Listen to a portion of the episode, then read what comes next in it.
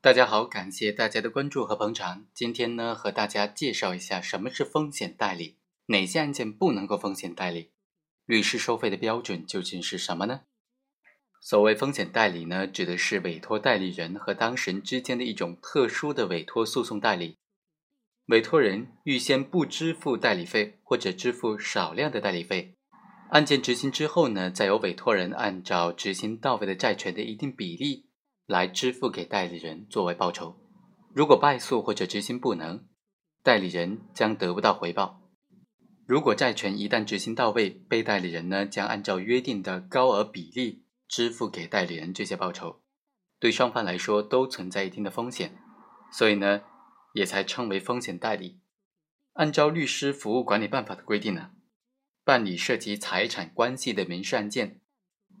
在律师告知委托人政府指导价之后，仍然是要求实行风险代理的话，律师事务所呢或者律师就可以实行风险代理的收费制度了。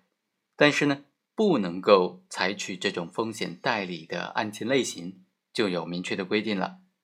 首先是对于婚姻继承的案件不能够风险代理。第二，请求给予社会保险待遇或者最低生活保障待遇的。也不能够实行风险代理。第三，请求给付赡养费、抚养费、抚恤金、救济金、工伤赔偿的，不能够实行风险代理收费。第四，请求支付劳动报酬的，也不能够实行风险代理收费。另外啊，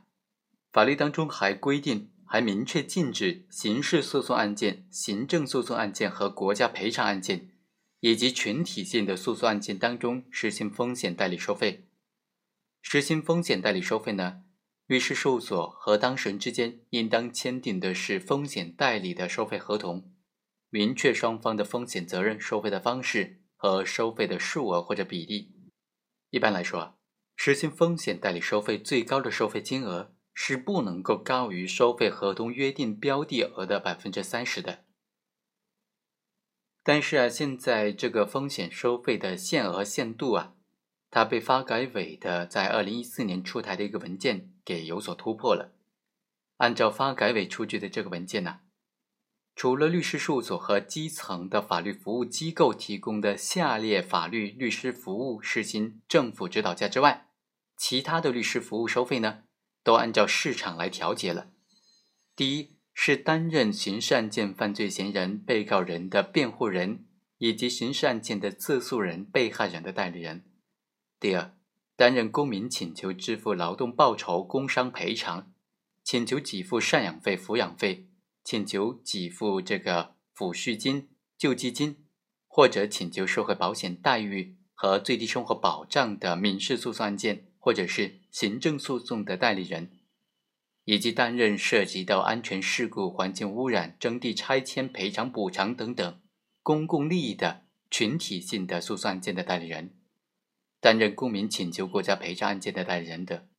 按照发改委的这个文件呢，只有这个文件里面规定的三种情形是不能够来实行风险代理的，而对于婚姻继承案件，那也就可以实行风险代理了。当然，必须说明的是，现在呢，这个发改委的这个函件呢，各地法院并没有一个实施细则来具体的落实这个函件。